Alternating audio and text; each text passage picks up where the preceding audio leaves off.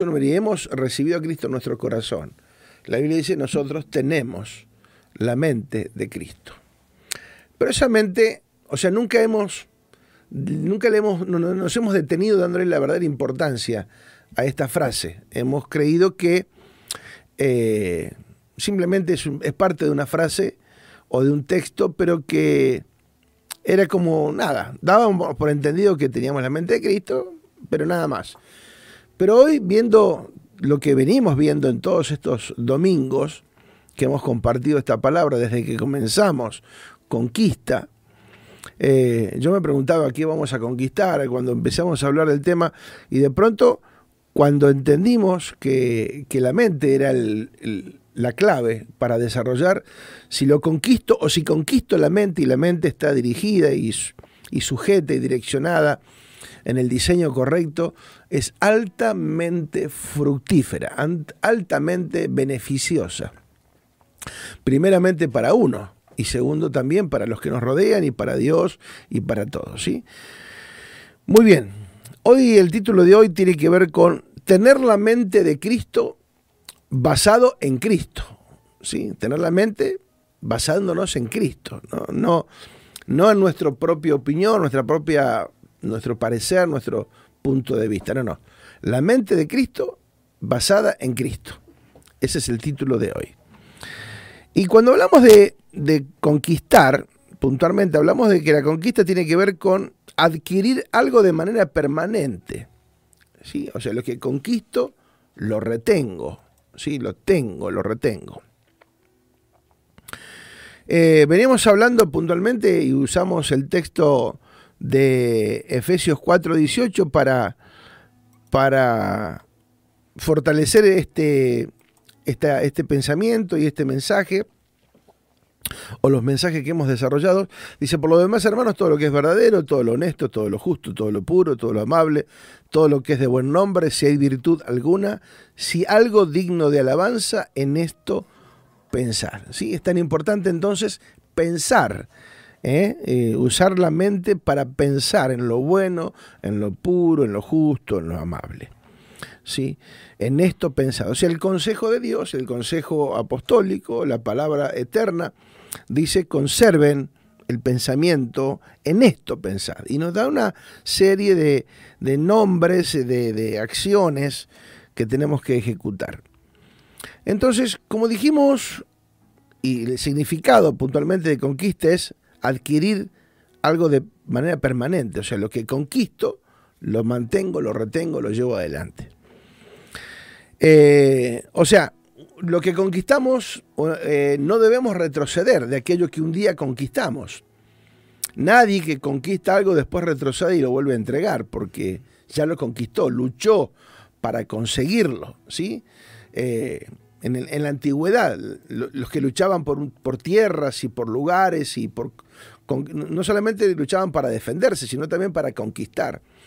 ¿sí? Aquellos que, hemos visto películas seguramente, y hemos leído alguna historia y demás, sabemos que luchaban por conquistar ahí. Una vez que lo conquistaban, tomaban posesión. La Biblia misma nos enseña de que eh, en la antigüedad también se hacía eso. Cuando Dios enviaba al ejército a pelear, era para tomar y conquistar, tomar posesión del lugar, establecerse, desarrollarse, crecer, multiplicarse y demás.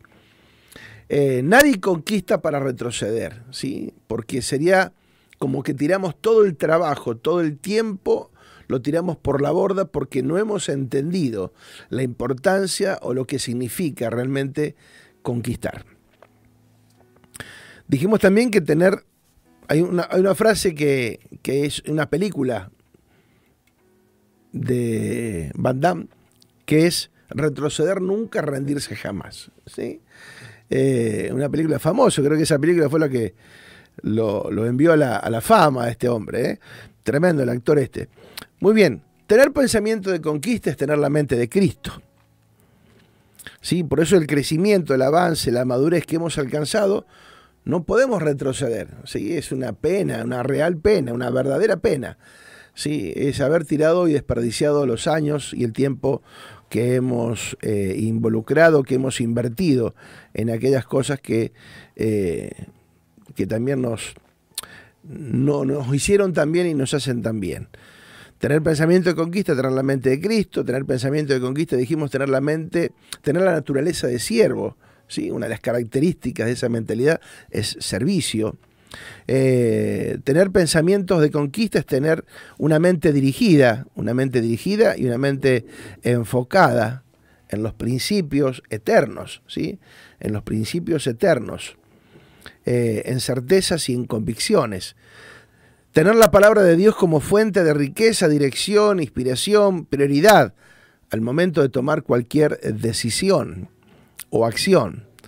Cuando nos desarrollamos, eh, cuando desarrollamos, cuando no desarrollamos, perdón, la mente de Cristo eh, y conociendo la verdad y la desobedecemos, obviamente dijimos que hay consecuencias.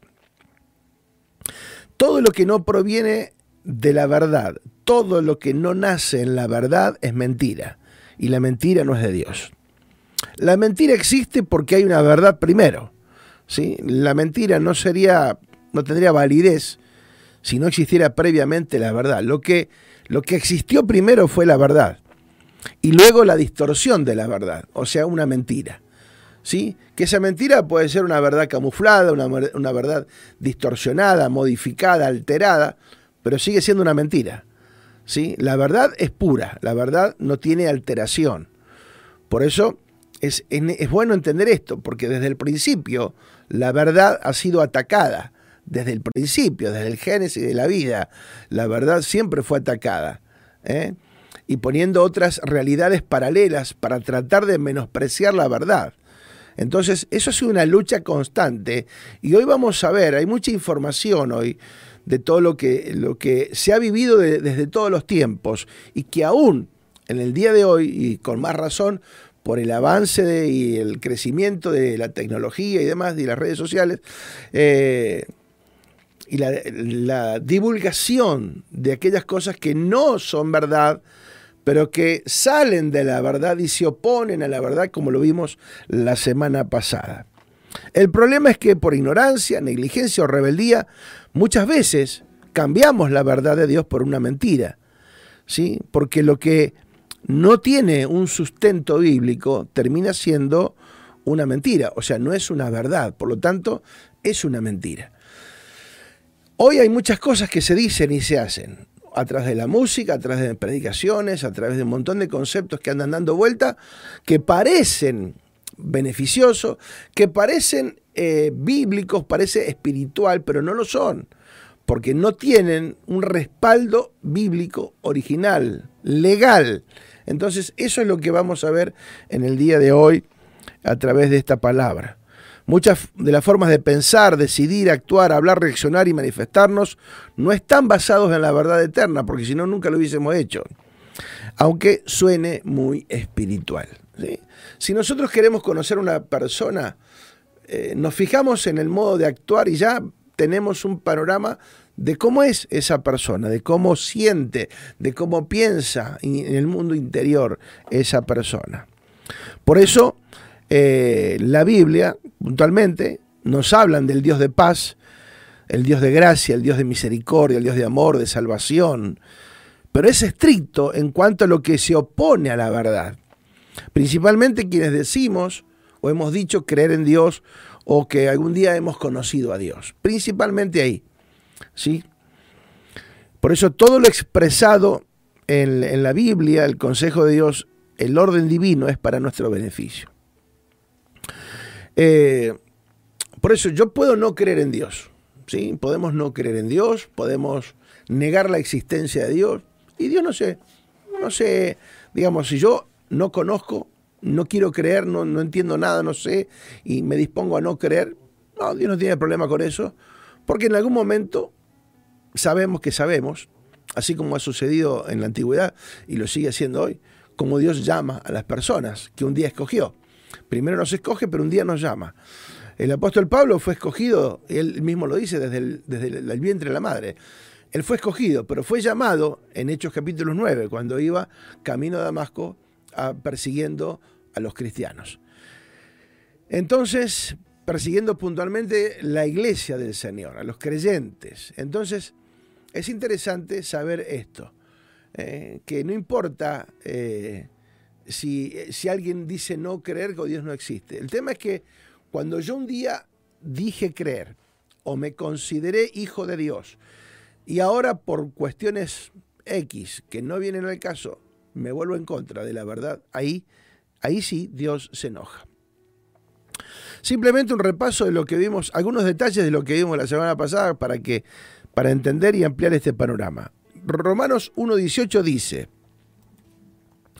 porque la ira de Dios se revela desde el, desde el cielo contra toda impiedad e injusticia que los hombres, eh, de los hombres que detienen con injusticia la verdad. Porque la ira de Dios se revela desde el cielo contra toda impiedad e injusticia de los hombres que detienen con injusticia la verdad. O sea, el problema acá es detener la justicia. ¿Qué significa detener? Y de una manera no, no buena. Detener, ¿cómo detengo la verdad? Si la verdad está, ¿cómo detengo, cómo detengo el sol que sale cada mañana? No podemos detener. Yo puedo negar que, el sol no está, porque no lo veo, pero el sol está. Detrás de las nubes, el sol está. Entonces, ¿cómo detener la, verdad? Entonces tengo que actuar de forma injusta. ¿eh? Eh, la injusticia, usar lo ilegal, lo torcido, lo malo, lo injusto para traicionar o detener la verdad. Porque esa palabra injusticia tiene que ver con traicionero. Y detener significa retener, sostener abajo, contrario, oposición. ¿eh? Eh, o sea, todo lo que se opone a la verdad es injusticia. Todo lo que se opone a la verdad. Por eso, muchas veces cuando vemos eh, juicios injustos, nos damos cuenta, cuando vemos que hay ausencia de justicia, cuando se condena a un inocente, eh, porque no hay pruebas, pero bueno, se busca muchas veces el que menos, el que menos respaldo tiene, el que no tiene de dónde agarrarse y lo inculpan eh, para justificar alguna causa. Eh, es lamentable. Ahora, nosotros, dice la palabra de Dios, que fuimos llamados a ser colaboradores de Dios, a cooperar ¿De qué manera? Trabajando en conjunto, ¿sí? Trabajar en conjuntos como colaboradores de Dios. Trabajo en conjunto, en sus preceptos, enseñanzas, dirección, orden, diseño. ¿eh? Nuestra forma de hablar, de movernos, de vivir, de pensar, nuestro testimonio habla acerca de que podemos ser colaboradores de Dios. ¿De qué manera yo puedo colaborar o podemos colaborar con un médico, con un mecánico, con un panadero, con un albañil. ¿De qué forma yo puedo colaborar? Teniendo un conocimiento previo y preciso. Si no, nos volvemos un estorbo. ¿Sí? No podemos decir que somos colaboradores cuando de pronto desconocemos o no tenemos en claro qué hacer. ¿Se imaginan un médico que está, un cirujano que está operando y yo voy de colaborador no teniendo la más mínima idea de lo que es estar ahí en una sala de operaciones, con todo el riesgo que significa y demás. O sea, me volvería un estorbo porque no sabría qué hacer, porque lo que dicen, lo que hablan, la, la tecnicatura de, las palabras, eh, eh, sería imposible de que yo pueda traer una solución. ¿Sí? Pero eso lo llevamos a cualquier plano. Yo no puedo ser ayudante de un mecánico, no tengo ni idea cómo lo que es un motor ni dónde está el motor ni para qué sirve, nada. Entonces, un paladero, un paladero que está haciendo pan, yo voy ahí y hago cualquier cosa, ¿sí? Entonces, cuando no tenemos la, la, información precisa, en lugar de colaboradores, podemos ser lo, totalmente lo contrario. Lo contrario. Por eso Jesús fue radical en dos enseñanzas, al mínimo, hay muchas enseñanzas, pero en estas dos enseñanzas que son las más populares quizás. El que no junta conmigo desparrama. Juntar significa eh, estar todos involucrados en la misma acción, con el mismo entendimiento, con el mismo conocimiento, con la misma capacidad. Por eso soy colaborador, porque y por eso puedo cooperar, porque trabajo en conjunto. También dice el que no junta conmigo desparrama, ¿sí? Y el que no es conmigo es contra mí. ¿Sí? Ser con Dios significa no solamente adherir de forma circunstancial, decir, bueno, Dios, sí, sí, yo estoy con Dios, pero después mi estilo de vida, la forma de pensar, de actuar, de hablar, de todo, de desarrollarme en la vida no tiene nada que ver con eso que estamos declarando. También dice Romanos 1.21, pues habiendo conocido a Dios, no le glorificaron como a Dios, ni le dieron gracias, sino que se envanecieron en sus propios, eh, en sus razonamientos, y su necio corazón fue entenebrecido. O sea, habiendo conocido a Dios, no le dieron la gloria a Dios, ni fueron agradecidos. Amado, dar gloria a Dios no es ni una frase ni una canción. Dar gloria a Dios significa que con mi estilo de vida, con mi forma de vida, de pensar, estoy dando gloria a Dios, porque lo que hago está relacionado con Cristo, con la mente de Cristo, con el pensamiento de Cristo establecido en las Escrituras. ¿Por qué digo esto también? Porque el apóstol eh, Pedro, cuando Jesús le dice, Pedro, me amas, apacienta mis ovejas, al final de ese relato dice, cuando vos eras joven y ibas a donde querías, pero cuando seas mayor, este, cuando ya seas grande, cuando seas eh, eh, adulto, anciano, vas a ir donde te lleven y vas a hacer lo que te digan. Esto significa, ¿sí? Esto era, dice, y, lo explica, dice, y es relacionado con qué muerte él iba a glorificar a Dios. O sea, aún la muerte de Pedro iba a ser para gloria de Dios. O sea, la vida y la muerte para gloria de Dios. ¿eh? Interesante eso. Interesante entender que todo es para la gloria de su nombre. ¿eh? Todo para la gloria de su nombre. Dar gloria a Dios, dijimos, es el testimonio, el comportamiento, la mentalidad. Ser agradecidos, ¿sí? Ser agradecidos. Es, es, Biblia. La, eh, Biblia, la voluntad de Dios. Den gracias en todo porque esta es la voluntad de Dios. ¿Sí? Entonces, ser desagradecidos de alguna manera también es una de las formas de negar la verdad.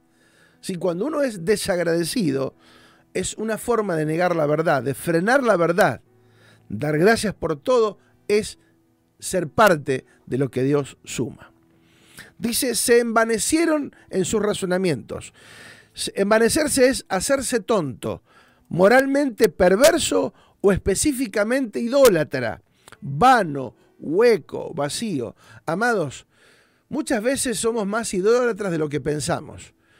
Idolatría es todo aquello que se pone en lugar de Dios, todo aquello que ocupa ese lugar.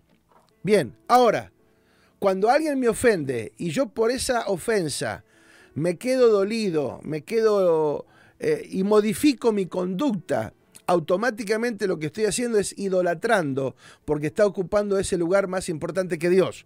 ¿Sí? Porque por causa de esa persona yo modifiqué un comportamiento, mi forma de ser, de actuar, de pensar, de hablar. Entonces, eso eh, que fue contrario a Dios eh, se transforma en una idolatría. Y tantas cosas más que podríamos enumerar. Razonamientos. ¿Se envanecieron en qué? En sus propios razonamientos. Presten atención y subrayen estas palabras tomen apuntes si es posible, porque ahora viene, después van a entender el por qué estamos hablando de todo esto. Razonamiento es forma de pensar, de juzgar, eh, entender basado en la razón, basado en el conocimiento humano natural sin Dios. Por eso la Biblia dice que ninguno sea sabio en su propia opinión, ¿eh? sino que seamos entendidos eh, para recibir la mente de Cristo. ¿sí? Por eso también dice que la mente, por envanecerse en sus propios razonamientos, su mente le quedó en la oscuridad. Y por último, Romanos 1.25, que es un poco para enganchar lo que veníamos diciendo la semana pasada, dice, ya que cambiaron la, cambiaron la verdad de Dios por la mentira, cambiaron. ¡Wow! Eso es tremendo. cambiar es alterar, modificar.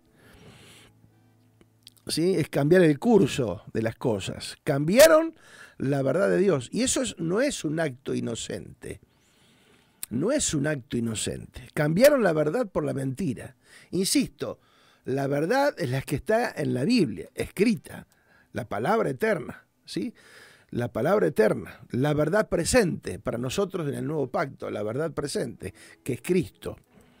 Dice, cambiaron la verdad por la mentira, cambiaron el orden, el diseño, el propósito, la prioridad por cosas circunstanciales, dando culto a las criaturas antes que al Creador. ¿Sí?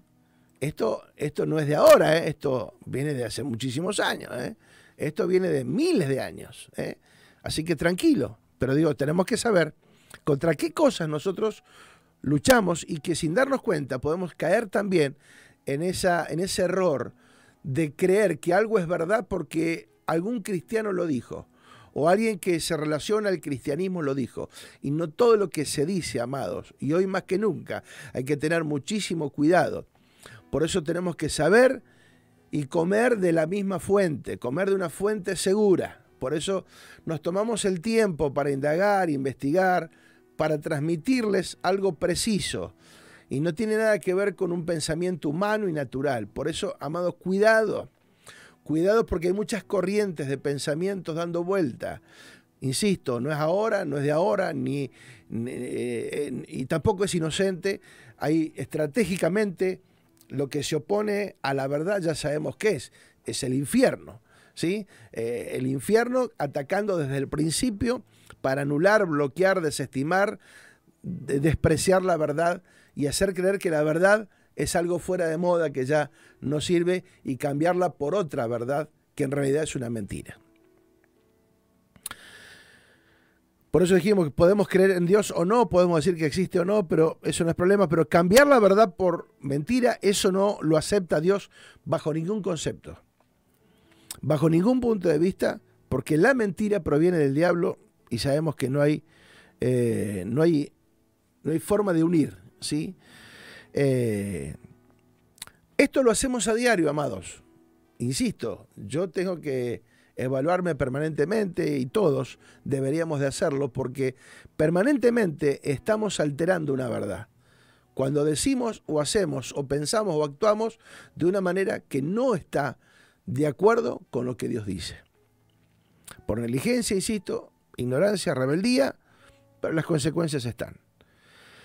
Esto, eh, como dije, ha sucedido desde siempre, desde el mismo huerto hasta nuestros días, la mentira oponiéndose a la verdad. Queriéndola desestimar, viéndola como algo antiguo, fuera de moda, no práctica, no funcional, mezclándola con la religiosidad, poniéndola en duda permanentemente. Y eso le ha funcionado al diablo, por eso, por eso estamos como estamos y por eso el sistema está como está. Ya que muchos han sido engañados, aún los de la fe, los llamados de la fe también son arrastrados por estos tipos de conceptos. Por eso la Biblia es determinante en cuanto a la verdad. ¿sí? La Biblia hace hincapié muchísimo a la verdad, habla de verdad, habla de verdaderamente. Entonces cuando algo se enfatiza puntualmente es porque hay que prestarle atención, atención. Muy bien, veníamos en el libro de Romanos, pero ahora vamos a hablar de el libro de Colosenses. El libro de Colosenses, que también tiene un trasfondo y una historia muy particular. Hay mucha información en esto, así que tranquilo. Después lo van a poder escuchar, seguramente queda subido a, las redes, pueden escucharlo. Eh, es importante que ustedes eh, luego lo escuchen con detenimiento y tomen apunte y también sigan estudiando, indagando y demás. Eh, el libro de Colosenses en sí eh, es un libro eh, breve, cuatro páginas, eh, cuatro capítulos, perdón, no cuatro páginas, cuatro capítulos, y es un tratado teológico de alto nivel, de alto nivel, de alto nivel. cuando Pablo desde Roma, cuando estaba preso en Roma, que en realidad estaba, como dice en el libro de Hechos, en el último capítulo, él estaba en una casa que le habían alquilado, ¿sí? Y, esa casa eh, se la habían alquilado puntualmente para que él atendiese a las personas que querían ir. Y él hablaba de Cristo y enseñaba acerca del reino de Dios, dice la Biblia, sin impedimento. ¿sí? O sea, era preso, pero a la vez tenía ese privilegio, esa, no privilegio, pero sí esa pequeña libertad porque estaba encarcelado por, que, por nada malo, porque no, le estaban buscando eh, qué, qué, culparlo y no le encontraban absolutamente nada, porque nada era ilegal de lo que él estaba haciendo, nada, si no, no hubiese tenido el respaldo de Dios. Pero bueno, mientras estuvo ahí, aprovechó y escribió cartas, que algunas cartas las vimos, que escribió para Filemón, eh, para Efesios eh, y para los colosenses también. Y, se, dice que también le escribió desde ahí a los filipenses, que estuvimos hablando bastante también de ese, de ese tema.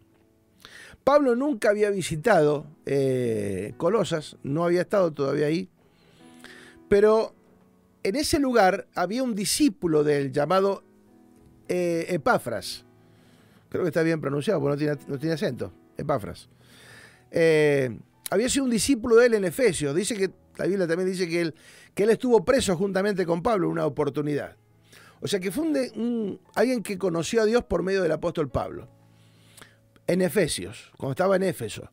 Pero luego él se va a su tierra, se regresa a, su ciudad, a, Colosas, y desde allí él comienza la tarea, la obra, levanta una, una, una congregación, empiezan a congregarse, pero esta carta, eh, puntualmente, es un grupo muy pequeño, lo que nosotros denominaríamos hoy una, una célula, un grupo pequeño, 20 personas como máximo, ¿eh? con, buena, con buena voluntad y, siendo optimista, era un, grupo pequeño. ¿Pero por qué? Siendo un grupo tan pequeño, escribe semejante calibre. O sea, una palabra tan poderosa, tan poderosa, tan fuerte, que hasta el día de hoy todavía se siguen extrayendo eh, riquezas, riquezas, riquezas, riquezas que todavía no hemos desarrollado y entendido en plenitud y necesitamos de la revelación de Dios para que esto suceda. Pero quiero leer un pequeño informe para que nos situemos en la realidad de aquel tiempo. ¿Y dónde está eh, Colosas? Pablo nunca había visitado Colosas, un pequeño pueblo en la provincia romana de Asia, a unos 160 kilómetros al este de Éfeso. Colosas había sido una ciudad próspera, pero cuando Pablo escribió estaba en decadencia. Hierápolis y la Odisea habían absorbido el comercio y puntualmente Colosas estaba en decadencia económicamente hablando. La iglesia que se levanta en Colosas era fruto de los tres años de ministerio de, de, Pablo, de los, viajes misioneros que él realizó. Y Epafras, un oriundo del pueblo y al parecer un converso de Pablo, era probablemente o fue el pastor de aquel lugar, del líder de aquel grupo que se estaba iniciando, de aquella congregación. Aparentemente la iglesia se reunía en la casa de Filemón. O sea, no tenían un templo, no tenían lugar, solamente era un grupo en la casa, se reunían. Y a ese grupo le escribe estas cuatro cartas, estos cuatro capítulos que son terriblemente poderosos. Y ahora lo vamos a ver. ¿Por qué? ¿Qué es lo que pasa? ¿Qué es lo que sucede en Colosenses? ¿Por qué tiene que intervenir el apóstol Pablo? ¿O por qué Epáfras le pide ayuda? ¿Sí? Y ahora lo vamos a ver. En algún momento el encarcelamiento de Pablo, eh, Epáfras o Epáfras le solicitó ayuda para tratar con falsas doctrinas que estaban golpeando y amenazando la iglesia y no dejándola avanzar y crecer y desarrollar. Vaya notando todos los detalles, porque cuando vayamos al capítulo 1 vamos a entender por qué Pablo hace el énfasis que hace, por lo que viene ahora. Tal parece que había herejías, una mezcla de ocultismo pagano, legalismo judío y cristianismo, una mezcla. Una cosa ser judío, otra cosa ser israelita. ¿sí? Abraham fue israelita. El judío es una religión de los judíos. Pero bueno, no vamos a meterlo ahí. Eh, pero eso también es un detalle importante. Sus errores recuerdan también una, una antigua forma de gnosticismo, el cual enseñaba que Jesús no era plenamente Dios. Por eso, fíjate que no eran que estaban poniendo en juego algo así nomás. No era que una cartita para corregir, eh, a ver, amados, salúdense, amense. No, no, no. Acá había cosas grosas, grosas, grosas, grosas. ¿sí? Eh, estaban diciendo que Jesús no era plenamente Dios ni hombre, sino que era uno de los seres semidivinos, no era completamente Dios, que servían como puente para salvar el abismo que existía entre Dios y el hombre y el mundo. Por lo tanto, se decía que Cristo carecía de autoridad y capacidad para satisfacer las necesidades de los colosenses. O sea que eh, la herejía que se estaba desarrollando no era algo livianito. No, no, no, no, no. Pero ¿por qué pasaba eso? Porque era una mezcla, había, como pasa en todos lados, como pasa también en Argentina, una mezcla de culturas, italianos, españoles, alemanes, qué sé yo, de todos lados. Entonces, ¿qué pasa? Cada uno trajo sus dioses, sus creencias, sus costumbres, sus ritos, y les costaba desprenderse de todo eso. Entonces, ellos eh, habían abrazado la causa de Cristo, pero no podían soltar algunas cosas que ellos venían de arrastre. Entonces, se estaba comenzando a mezclar todo, como una ensalada rusa, pero grave, grave, ¿sí? Poniéndole de todo. ¿eh? no solamente alimentos, sino de todo, cosa que te haga mal. Entonces, eh, se creían creyentes iluminados que podían alcanzar la plenitud espiritual por medio del conocimiento o de los conocimientos especiales y una rigurosa autodisciplina. Cualquier parecido con la realidad es pura coincidencia, ¿eh? o no es pura coincidencia. Debido a que esta es una época del pluralismo religioso y sincretismo, que en realidad es la disolución de la verdad en aras de mantener la unidad. ¿Sí? Y ahora vamos a hablar del sincretismo, una palabra interesante. La soberanía de Cristo se convierte en algo irrelevante para varios grupos religiosos quienes creen que todas las religiones son buenas. Su preeminencia es negada por todos los que hacen el cristianismo en conjunto de creencias tomadas de distintas religiones, usualmente celebramos, celebrada como un avance frente al cristianismo apostólico, o sea, oponiéndose al cristianismo que transmitían los apóstoles, que era el genuino, que era el real, que era el verdadero. Por eso el apóstol Pablo dijo, si alguien viene a anunciar otro evangelio del que le hemos presentado, no lo reciban. Si aún yo mismo les traigo a ustedes más adelante otra cosa, no me reciban ni a mí.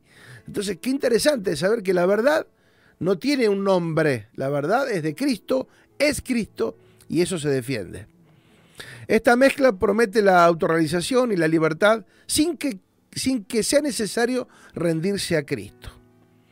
Entonces, la frase Jesús es el Señor pasa a tener una relevancia importante, porque se constituye en la más temprana confesión de la iglesia, reafirmar que Jesucristo era el Señor, el Dios del universo, quien gobierna todas las cosas. Aún se mantiene como la prueba definida del cristianismo auténtico, ni la iglesia ni el creyente individual pueden atreverse a negar la deidad de Cristo. En su soberanía descansa su suficiencia. Cristo es el Señor de todo.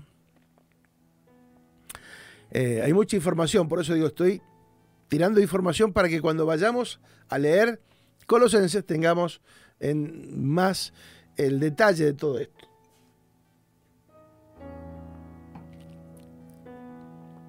Propósito. El apóstol Pablo escribió su epístola a los colosenses a causa del informe que le envía Epafras, el pastor, de que estos estaban cayendo en graves errores. Las enseñanzas y prácticas falsas estaban influyendo en los santos de ese lugar y amenazando la fe. Ellos pensaban que eran mejores que otras personas debido a que observaban detalladamente ciertas ordenanzas externas, se negaban ciertos deseos físicos y adoraban a los ángeles. De hecho, que decían que Jesús era un ángel más. ¿sí? Gracias a estas herejías, el apóstol Pablo mm, escribe esta carta, que es un tratado poderosísimo, un tratado teológico que nos llega hasta el día de hoy con riquezas profundas que seguimos aprendiendo y todavía hay mucho para extraer. Dichas prácticas llevaron a los colosenses a pensar de que estaban que se estaban santificando y que también comprendían los misterios mejor que otros, que ellos eran exclusivos, que ellos manejaban los misterios de Dios, que solamente ellos, por la autodisciplina y el conocimiento, eh, podían tener una claridad. Cuando en la Biblia lo hemos hablado, que Dios enloqueció la sabiduría de los hombres porque a través de la sabiduría humana nadie puede conocer a Dios. Pablo les escribe para corregirlos, enseñándoles que la redención solo puede lograrse por medio de Cristo y que debemos ser sabios y servirle a Él. El apóstol Pablo debe reenfocar a la iglesia de Colosas de manera estricta, cortante y determinante porque el reino de Dios no admite mezcla. La verdad de Dios no se puede mezclar. No podemos mezclar, por eso tenemos que tener la seguridad, la certeza de lo que hacemos y lo que decimos, de que eso esté en las escrituras, que tenga un respaldo bíblico. La verdad es Cristo. Él mismo dijo, yo soy el camino, la verdad y la vida. Cualquier cosa que detenga la verdad, que modifique la verdad, que altere la verdad, es camino o camino a la destrucción, ¿sí? Porque nadie, nadie, nadie puede tener la verdad conscientemente, a propósito, sin quedar ileso en todo esto. Puede ser duro, pero es la realidad, o sea, tenemos que las cosas como son. Eh, ninguna palabra en la Biblia está de más, todo tiene una intencionalidad y es afirmar la verdad eterna, la única que te hace libre. Por eso es tan importante saber que la única verdad que nos libera es Cristo y Cristo es la verdad, sin alteración, sin modificación. Las corrientes de pensamientos de ayer y de hoy, ¿sí? Las corrientes de pensamiento. Vamos a hablar un poquito, un informe acerca del gnosticismo con G, gnóstico o gnóstico, también se puede expresar. Es un adjetivo que puede emplearse para referirse a algo que es perteneciente o relativo al gnosticismo, o bien para aludir a la persona que es seguidora de esta doctrina. La palabra proviene del latín y este a su vez del griego que significa conocimiento. El gnosticismo como tal es una doctrina con fundamentos en la filosofía y la religión. Mezcla de creencias cristianas y judaicas con elementos de las tradiciones religiosas del Oriente. Al mismo tiempo que comparte postulados esenciales del pensamiento filosófico de Platón. De ahí que, por ejemplo, para los gnósticos, el bien se asocia al espíritu, mientras que la materia es el principio del mal. ¿sí? Todo lo que todo es malo, todo es pecado. Eso lo hemos tenido en la, en la, en la iglesia eh, hasta nuestros días, hace muy poco, hace muchos años, en algún lugar donde todo es pecado, todo es malo, bailar es malo, comer es malo, todo es malo, todo es malo, todo es pecado. Y eso no es así. Dios no creó las cosas eh, malas, Dios creó todo bueno. Los malos somos nosotros que muchas veces, fuera del orden y del diseño, terminamos haciendo lo incorrecto. Pero nada, ¿sí? De hecho, que Dios amó al mundo. Lo que Dios no quiere que nos acomodemos al sistema de este mundo. Pero el mundo Dios lo ama, ¿sí? Profundamente. Y todo lo que está en el mundo, incluyéndonos a nosotros. El propósito fundamental del gnosticismo es acceder, mediante la mística y la intuición, al misterio divino. Según ellos, la salvación no se obtiene a través de la fe ni del sacrificio de Cristo, sino que el ser humano debe salvarse a sí mismo pero para ello deberá alcanzar el conocimiento o la gnosis, que es el conocimiento introspectivo de lo divino superior incluso de la fe. ¿sí? Conocimiento introspectivo es el conocimiento interno. Cuanto más me conozco yo, más efectivo puedo ser en cuanto a la salvación, en cuanto a Dios. Otra corriente de pensamiento, el humanismo, ¿sí? que tiene una, una carátula que pareciera ser buena, inocente y no, nada malo, pero una verdad mezclada es mentira. Por eso digo, es necesario conocer la verdad para desestimar cualquier cosa que no sea 100% verdad. El humanismo es el, en el sentido amplio, significa valorar al ser humano y la condición humana. En este sentido está relacionado con la generosidad, la compasión y la preocupación por la valoración de los atributos y las relaciones humanas. Se compone por la palabra humano e ismos, que hace referencia a, doctrinas, sistemas, escuelas o movimientos. Por humanismo también se conoce el movimiento filosófico, intelectual, intelectual y cultural que comenzó en Italia en el siglo XIV con el Renacimiento y se extendió a través de Europa, rompiendo con el teocentrismo propio de la mentalidad de la iglesia de aquel tiempo. ¿sí? Dios el centro de todas las cosas. El teocentrismo eh, que concibía a Dios como el centro de todo, el teocentrismo. Deja paso al antropocentrismo, donde el hombre ocupa el centro y se erige como la medida de todas las cosas. En este sentido, el humanismo exalta las cualidades de la naturaleza humana por su propio valor. Y la, y la filosofía humanista ofrece, ofrecía nuevas formas de pensar y reflexionar acerca de las artes, la ciencia, la política, lo cual revolucionó el ámbito cultural y supuso un periodo de transición entre la Edad Media y la modernidad. Interesante, ¿no? Otras opciones de pensamientos, otras verdades mezcladas que no tienen nada que ver con la verdad eterna. Y por último, es la mezcla un poco de todas estas cosas que tienen que ver con el sincretismo. El sincretismo es algo que estamos viviendo en la actualidad, la mezcla de un montón de cosas. ¿Sí? Seguimos teniendo mezclas entre nosotros. Seguimos teniendo mezcla muchas veces en nosotros. Pensamiento, una mezcla de pensamientos humanos, pensamientos naturales y creyendo que son eh, consejos de Dios o que está en la palabra, porque decimos en el medio algo que está relacionado con la Biblia, con la verdad, entonces ya suponemos, suponemos, suponemos que es espiritual y que está bien.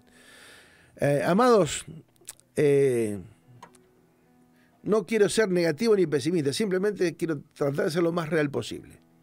No todo lo que se predica, no todo lo que se canta, no todo lo que se dice dentro de los ámbitos cristianos son reales, verdaderos y tienen el respaldo de Dios. Hay muchísimas cosas que son mezclas humanas, mezcladas con religiones, con cosas. Un poco tiene que ver esto, eh, uy, Constantino. Constantino, hay mucha, pero no me quiero meter ahí porque también es otra historia bastante larga. Pero bueno, lo único que tuvo de bueno fue que eh, fue el, único emperador, digamos, que cuando llegó al poder no persiguió a los cristianos ni los mataba. Pero a su vez fue una mezcla. Nos metió a todos dentro de las congregaciones, dentro de los templos, y cada uno trajo lo suyo. Cada uno trajo su propio Dios, su propia creencia. Entonces se hizo una mezcla donde nace la Iglesia Católica puntualmente y donde nacen muchísimas otras creencias y filosofías que hasta el día de hoy afectan. Entonces, el sincretismo se denomina el proceso mediante el cual se concilian o amalgaman diferentes expresiones culturales y religiosas para conformar una nueva tradición. La palabra como tal proviene del griego sincretismos, que significa la coalición de dos adversarios contra un tercero. En este sentido, el concepto de sincretismo ha sido empleado para referirse al proceso mediante el cual dos tradiciones diferentes que se ven obligadas por alguna circunstancia histórica a convivir durante un prolongado periodo de tiempo, experimentan una gradual asimilación de los elementos culturales una de otra, dando como resultado una expresión cultural nueva y única formada a partir de la mezcla de ambas interesantes, interesante, ¿no? Cuando se mezclan cosas culturales, cosas religiosas, y le damos un manto porque ponemos Dios es amor, Dios es bueno, Dios es fiel, y después detrás de eso escribimos cualquier burrada y pensamos que porque pusimos el título Dios es fiel, eh, Dios avala lo que estamos diciendo. Y yo digo, muchas veces si no sabemos qué decir, copia y pegá. Copia un texto de la Biblia y pegalo en Facebook, en Instagram, en donde quieras, ¿sí? Pero no te largues a inventar o avalar filosofías, términos que no tienen nada que ver con Dios ni con la Biblia. Me canso de leer, me canso de leer entre nosotros, ¿sí? Paso de largo porque, de verdad, eh, y lo peor que todo, algunos o muchos ponen me gusta, me gusta, me gusta. O sea, eh, y no digo que no nos podamos expresar, pero si vamos a hablar de la Biblia, hablemos con fundamentos. Si vamos a hablar de la verdad, hablemos con fundamentos. Es lo mismo que yo me ponga a hablar de medicina y comience a sanatear acá y a hablar cosas que no tengo idea. Simplemente porque, porque estuve con un médico, porque nada, porque me relacioné con alguien que tiene conocimiento y yo ya me pongo a hablar como si yo supiera. Amados, si no sabemos, vayamos a los libros, vayamos a la Biblia, copia un versículo que te, que te, que te guste, que te, que, te, que te edifique y compartilo. Es mucho mejor y más saludable que estar poniendo o abuelando cualquier frase que de pronto no tiene un sustento escritural. Y ahora sí, vamos al mensaje. ¿Cómo estamos con el tiempo? Uh, bueno, me quedan cinco minutos nada más. Vamos seguramente que lo vamos a extender un poquito más.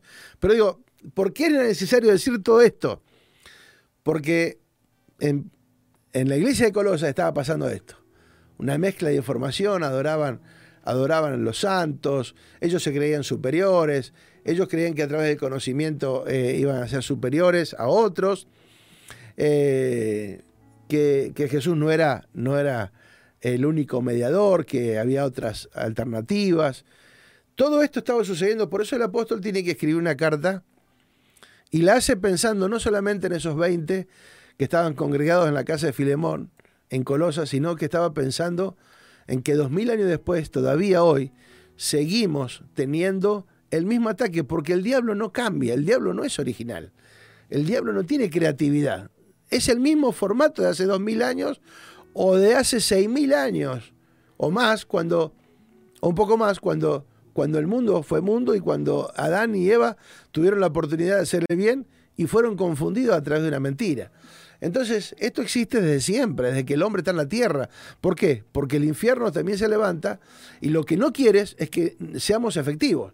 Lo que no quiere que nosotros eh, estemos alineados con Dios y promulguemos la verdad. Por eso busca de todas maneras que la verdad sea bloqueada, anulada, ¿sí? que sea menospreciada, desprestigiada.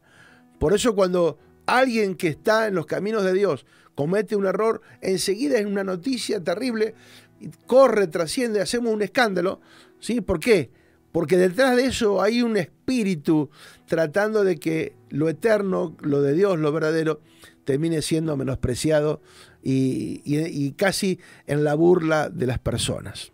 Ahora sí, Colosenses 1.1, vamos ahí. Téngame paciencia, no sé si vamos a poder desarrollar profundamente, pero al menos quiero leer todo el capítulo 1, que son 29 versículos. Y hay tanta enseñanza ahí, pero seguramente que lo vamos a usar para seguir la próxima, el próximo domingo. Así que Presten atención, copien lo que puedan, anoten los textos y después lo van desarrollando que seguramente va a ser maravilloso. Pablo comienza a escribir la carta, o les escribe la primera carta, el primer eh, capítulo. Eh, comienza la carta de esta manera. Pablo, digo, presten atención en el énfasis que Pablo hace acerca del orden, del diseño.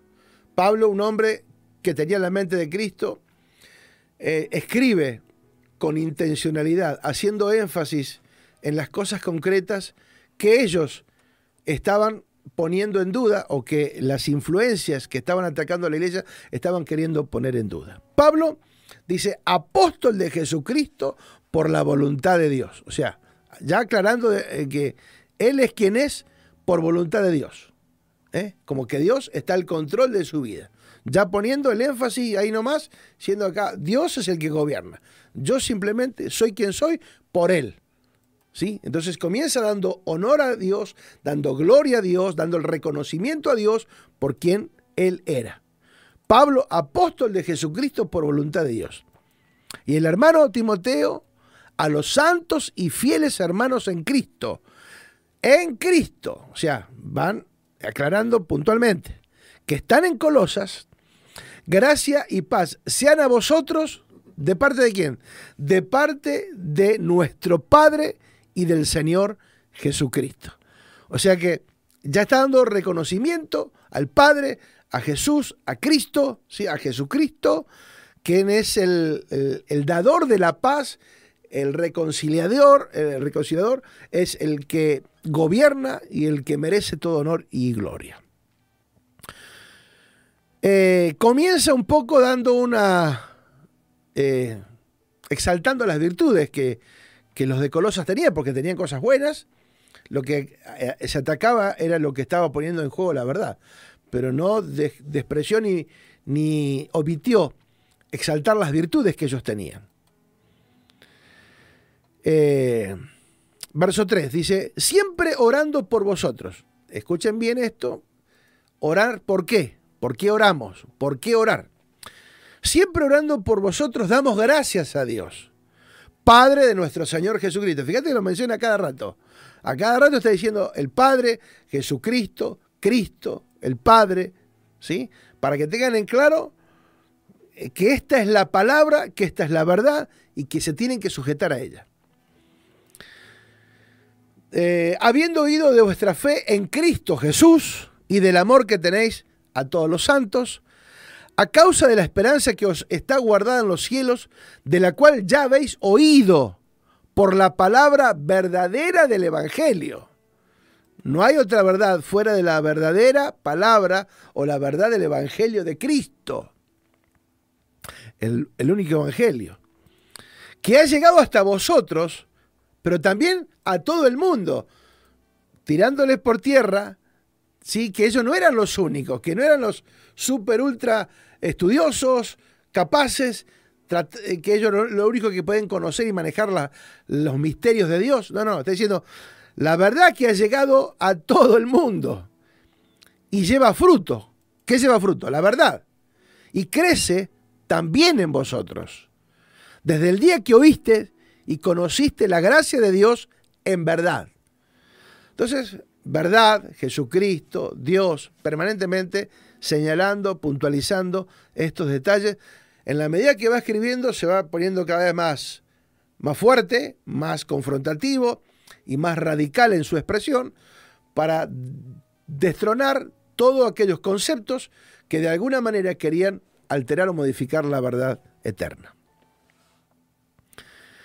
Eh, dice que el verso 6 que ha llegado hasta vosotros, así como a todo el mundo, y lleva fruto y también crece en vosotros desde el día que oyeron y conocieron la gracia de Dios en verdad. Verso 7. Y como habéis aprendido de Epafras o de Epafras, nuestro consiervo amado, que es un fiel ministro de Cristo para vosotros, ¿sí? Ya le está haciendo énfasis que tienen que escuchar a su pastor. ¿Sí? La voz de tu pastor. Escuchen porque ustedes han aprendido de Epafras, nuestro consiervo, fiel ministro de Cristo para fiel ministro de Cristo para ustedes. Por lo tanto, deben estar sujetos ahí, ¿sí? Escuchando una sola voz, una sola campana, porque si no es el riesgo de estar mezclando cosas que no tienen nada que ver quien también nos ha declarado vuestro amor en el Espíritu. Eh, interesante.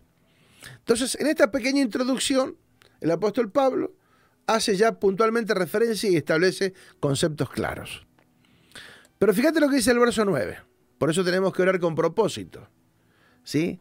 La oración eficaz del justo puede mucho, pero orar con propósito. Por eso dice, por lo cual nosotros desde el día que lo oímos, no cesamos de orar por vosotros y de pedir que sean llenos del conocimiento de su voluntad en toda sabiduría e inteligencia espiritual. Fíjate que no, no se pone a hablar mal ni de las creencias que ellos tenían, no se pone a, a orar en contra ni reprender al diablo, sino lo que hace es orar para que ellos sean llenos del conocimiento de la voluntad de Dios en toda sabiduría e inteligencia espiritual. Por eso las oraciones de Pablo, de aquellos apóstoles primitivos, eran tan efectivas, porque oraban no desde el sentimiento, no desde la, desde la bronca callejera, vamos a pelear contra del diablo, no, no, no, vamos a orar con sabiduría, ¿sí? Esto se ataca pero con sabiduría, no con, no con fuerza, no con gritos, no con desestimar a nadie. Pero sutilmente les está escribiendo, puntualmente, con la palabra, con altura, le está diciendo, eh, oramos para que sean llenos del conocimiento de su voluntad en toda sabiduría e inteligencia espiritual. ¿Para qué? Para que andéis como es digno del Señor. Eso también Pablo le escribe a los de Éfeso. ¿Se acuerdan que habíamos visto? Para que anden como es digno del Señor.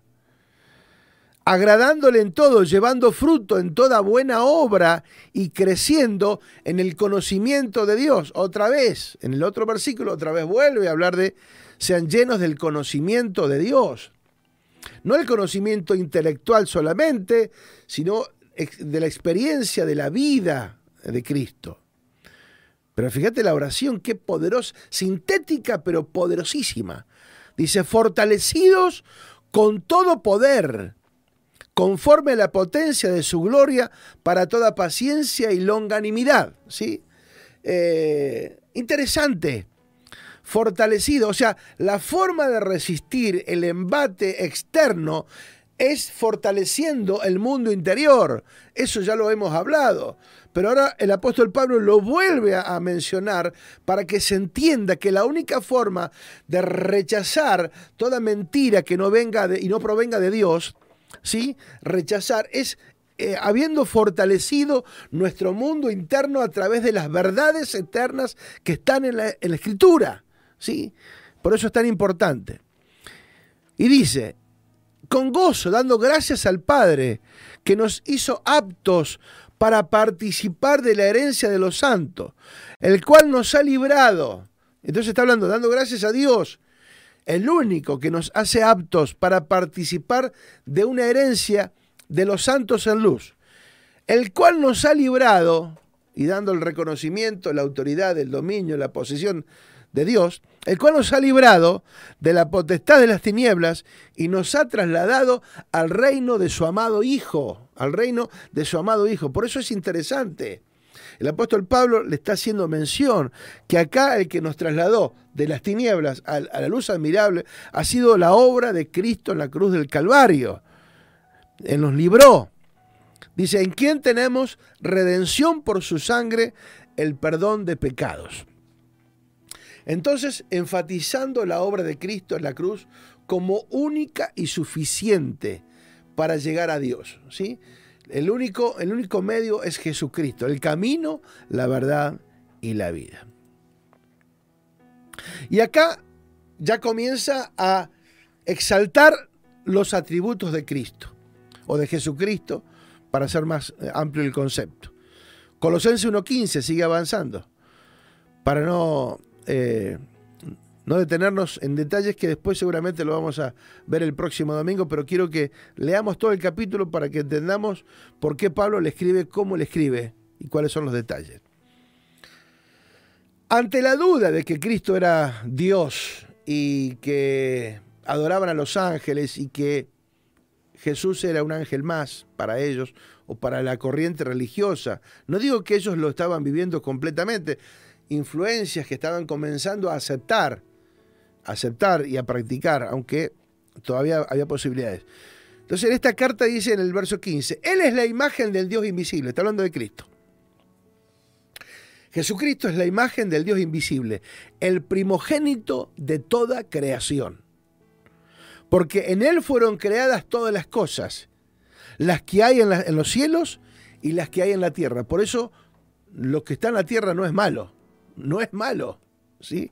es de Dios porque en Él fueron creadas todas las cosas, las que hay en los cielos y las que hay en la tierra, visibles e invisibles, sean tronos, sean dominio, sean principados, sean potestades, todo fue creado por medio de Él y para Él.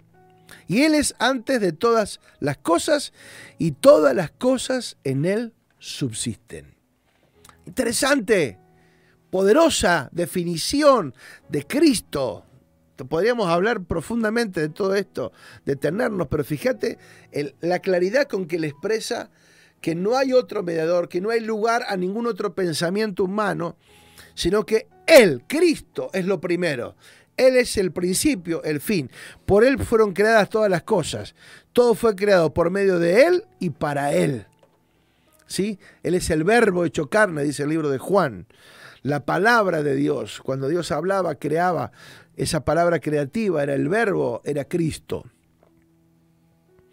Y fíjate lo que dice después. Y Él es la cabeza del cuerpo que es la iglesia. Para que quede claro, no hay otra cabeza. La iglesia de Jesucristo tiene una sola cabeza y es Jesucristo. ¿Sí? El cuerpo, la iglesia es el cuerpo de Cristo. Él que es en el principio el primogénito de entre los muertos para que en todo tenga la preeminencia. Por eso dice, y Él es la cabeza del cuerpo que es la iglesia, Él que es el principio, el primogénito entre los muertos, porque Él fue el primero que resucitó y vive para siempre. ¿sí? Porque Lázaro resucitó pero murió después. Pero Él resucitó una vez y para siempre. ¿sí? Para que en todo tenga la preeminencia, lo primero la plenitud de Dios. Dice, por cuanto agradó al Padre que en Él, que en Jesucristo hombre, habitó en la tierra, habitase toda la plenitud. Habitase en Él toda la plenitud. Y por medio de Él reconciliar consigo todas las cosas. O sea, la obra de Cristo es altamente efectiva para reconciliar todas las cosas. Y esa es la tarea que tiene que tener la iglesia, de reconciliar todas las cosas. Así las que están como en la tierra las que están en la tierra como las que están en los cielos, haciendo la paz mediante la sangre de su cruz. ¿Sí? Por eso todo lo que proviene de la paz, todo lo que proviene de la unidad, todo lo que promueve la unidad, viene de la verdad. Todo lo que desune, todo lo que nos, nos separa, nos distancia, no proviene de Dios. Por más que le querramos buscar el fundamento que querramos y buscarle eh, justificar cualquier... No, no, no Ninguna justificación humana podrá ir en contra de una verdad eterna. ¿Sí? Yo puedo justificar cualquier estupidez, pero para Dios la verdad no se altera, no se modifica, no se detiene y por causa de esa verdad dice que el juicio final será por causa de la verdad de Dios. ¿Sí? No por ningún sentimiento ni nada por el estilo. La condición. Dice, y a vosotros también y fíjate este detalle de lo que venimos hablando. Y a vosotros también, verso 21, que en otro tiempo eran extraños y enemigos en nuestra mente, en vuestra mente. ¿Dónde éramos enemigos de Dios? En la mente. ¿Dónde puedo llegar a ser enemigo de Dios hoy? En la mente. Con un pensamiento que no proviene de la verdad de Dios, yo me puedo volver un enemigo de Dios. Porque en lugar de colaborar con Dios, estoy, en lugar de juntar, estoy desparramando. Evaluate, evaluémonos si nuestras conductas, nuestra forma de actuar, de proceder, ¿sí? Eh, tienen que ver con algo que colabora con Dios o algo que está en contra de Dios.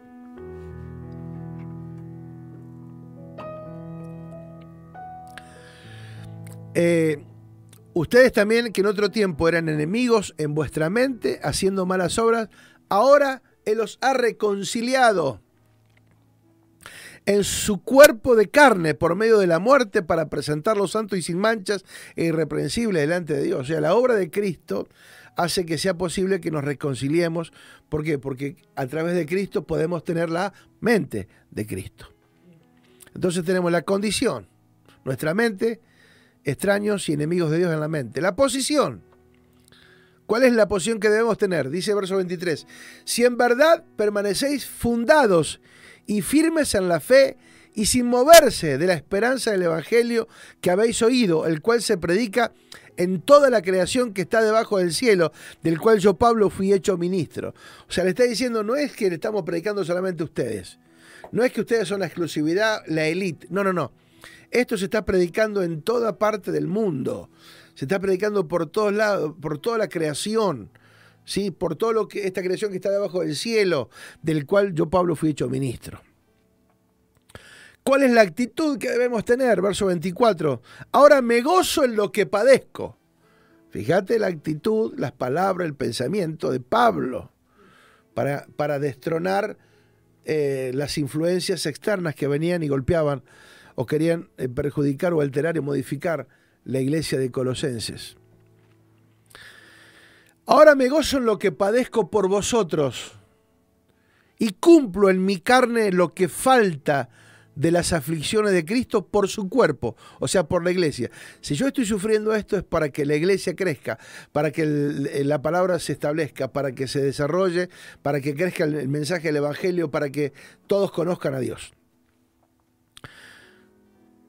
Cumplo en mi carne lo que me falta de las aflicciones de Cristo por su cuerpo, que es la iglesia de la cual yo fui hecho ministro según la administración de Dios. O sea que no hay inventiva humana, no hay autonombramiento, ¿eh? no hay nada de eso.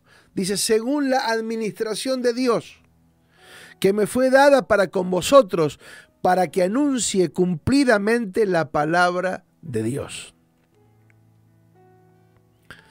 Derrotando otra cosa, dice, ya no hay misterios. ¿Por qué? Porque el verso 26 dice, el misterio que había estado oculto desde los siglos y edades, pero ahora ya ha sido manifestado a sus santos.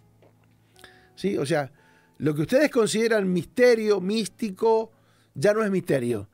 Dios se ha dado a conocer.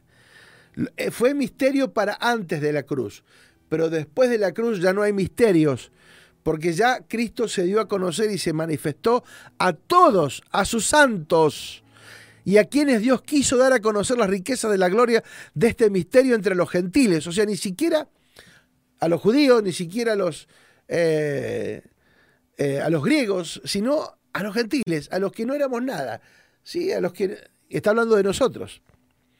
Que es Cristo en vosotros, Cristo en vosotros, la esperanza de gloria. ¡Wow! Y acá termina con la enseñanza eterna, el verso 28 y 29. Dice Colosenses 1, 28, a quién anunciamos, o sea, hablando de ustedes, Cristo en ustedes, la esperanza de gloria.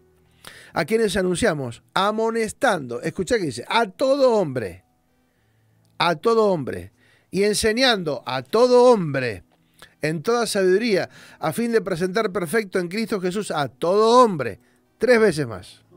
Tres veces dijo a todo hombre en un solo texto, ¿sí? En una sola oración.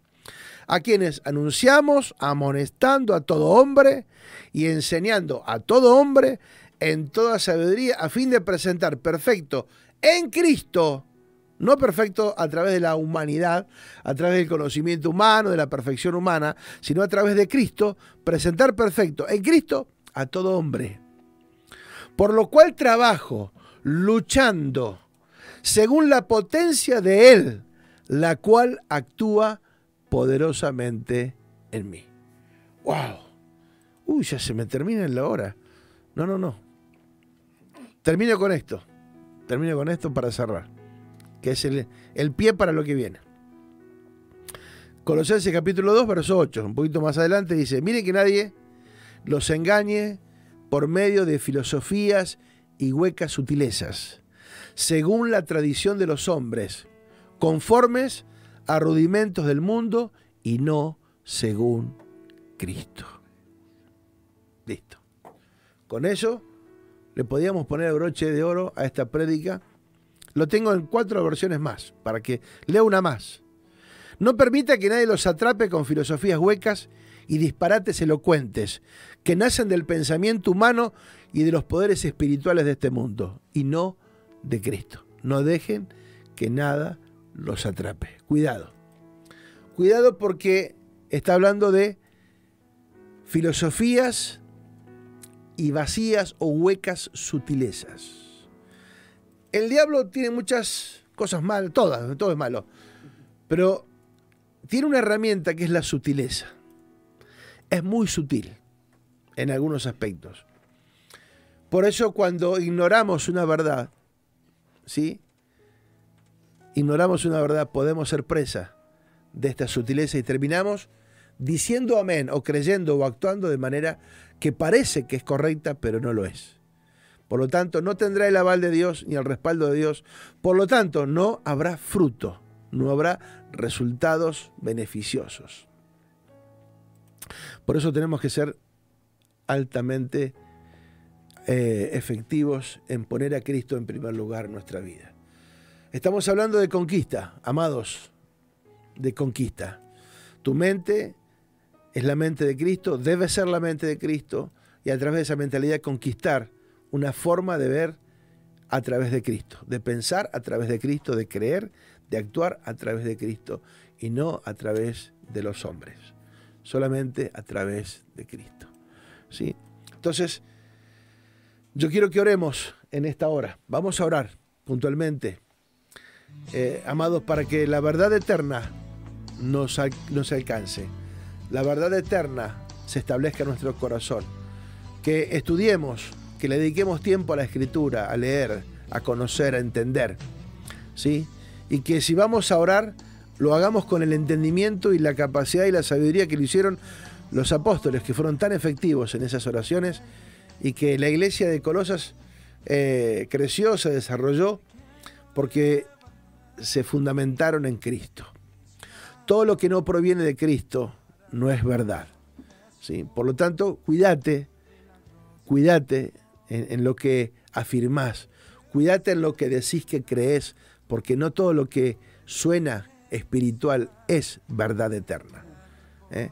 Por eso tenemos que ser sabios. ¿sí? Eh, dice la Biblia que debemos ser mansos como la paloma, pero serpientes, como la eh, pero astutos como la serpiente. Astutos, sabios, astutos. No te dejes atrapar, no te dejes engañar.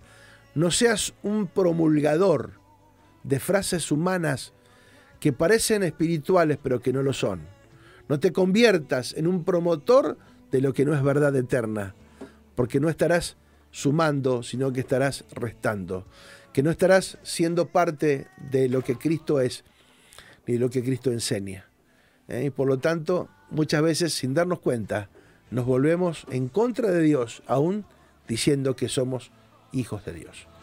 Por eso, como nada es inocente, cada vez tenemos que ser más astutos, porque estamos viviendo en tiempos donde el sincretismo se transforma en una alternativa, donde la mezcla de cosas hace que creamos que todo es bueno, que todo lo que dice Dios es bueno, y no, no, no.